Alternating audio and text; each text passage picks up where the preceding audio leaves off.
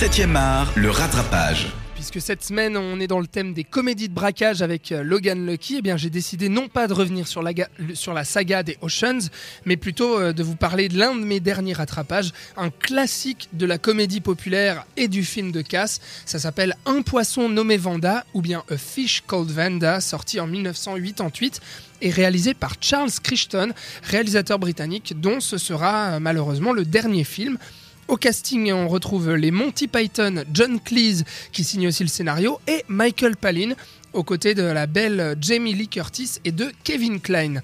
Un film de casse, euh, je vous disais, parce que euh, on va suivre quatre malfrats, trois hommes et une femme, qui font une attaque à main armée et dérobent des diamants. Le braquage est organisé par George Thomason, parrain d'une mafia qui va se retrouver au trou. Et son bras droit, Ken Pyle, interprété par euh, Michael Palin, est un ami des animaux qui bégaye fortement et qui va tenter de libérer son mentor. Le personnage servira, servira pardon, euh, surtout de running gag tout le long du film, parce qu'il va rater à chaque fois son coup, essayant euh, de tuer une vieille dame témoin du casse, mais assassinant par malheur son chien à chaque reprise. Donc c'est très drôle.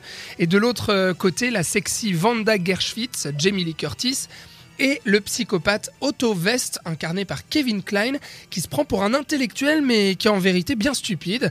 Et Vanda et Otto sont amants mais prétendent être frères et sœurs car Vanda est officiellement avec George, le big boss. Enfin voilà, vous, vous suivez j'espère. Et euh, ces deux-là ont d'ailleurs une petite idée sournoise derrière la tête. Pendant que George est en prison, ils vont s'allier pour essayer de mettre la main sur les diamants et partir seuls avec le butin. Mais voilà, personne ne sait où George a caché les diamants, sauf peut-être Ken, le, le beg, qui n'est peut-être pas si attardé qu'il en a l'air. Mais Vanda a un plan béton, elle va jouer de ses charmes auprès de l'avocat Archibald Leach, l'avocat de George. Elle se met à le séduire et ça semble fonctionner. Mais c'est sans compter sur euh, Otto, qui est un peu jaloux et qui pourrait bien tout faire capoter. Enfin voilà, euh, une, bonne comédie de braquage, si la mise en scène n'a rien d'extraordinaire, ça se contente un peu du strict minimum, et eh ben le film fonctionne grâce à son casting impeccable et son scénario très rythmé qui joue euh, avec l'ambiguïté entre chaque personnage, brouille les pistes quant aux réelles motivations de chacun, à leur franchise dans leur relation. Et du coup, on est pris dedans, on se laisse mener en bateau et surtout, bah, on rit beaucoup, c'est important quand même. Et l'écriture est impeccable, autant dans les dialogues que dans le comique de situation. On a ce jeu de séduction euh, de, de Jamie Lee Curtis sur John Cleese qui joue le stéréotype de l'avocat anglais coincé et ça donne lieu à des scènes hilarantes, notamment lorsque ce dernier se retrouve nez à nez avec sa femme, champagne en main, alors qu'il pensait être seul avec sa maîtresse, ou bien lorsqu'il se retrouve nu devant une famille de touristes.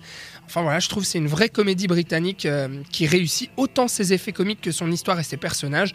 J'ai envie de dire merci les Monty Python. Le film a d'ailleurs été un franc succès commercial, rapportant pratiquement 200 millions de dollars au box-office mondial pour un budget de 7 pas mal, pas mal quand même. Et en plus, il a reçu un bel accueil critique et a réussi à repartir avec plusieurs prix, dont l'Oscar du meilleur acteur dans un second rôle pour Kevin Klein, ou encore le BAFTA du meilleur acteur pour John Cleese et celui du meilleur second rôle pour Michael Palin. Voilà en tout cas pour mon rattrapage comédie de braquage. C'était Un poisson nommé Vanda de Charles Crichton. C'est sorti en 1988 et je vous conseille bien entendu de la rattraper chez vous.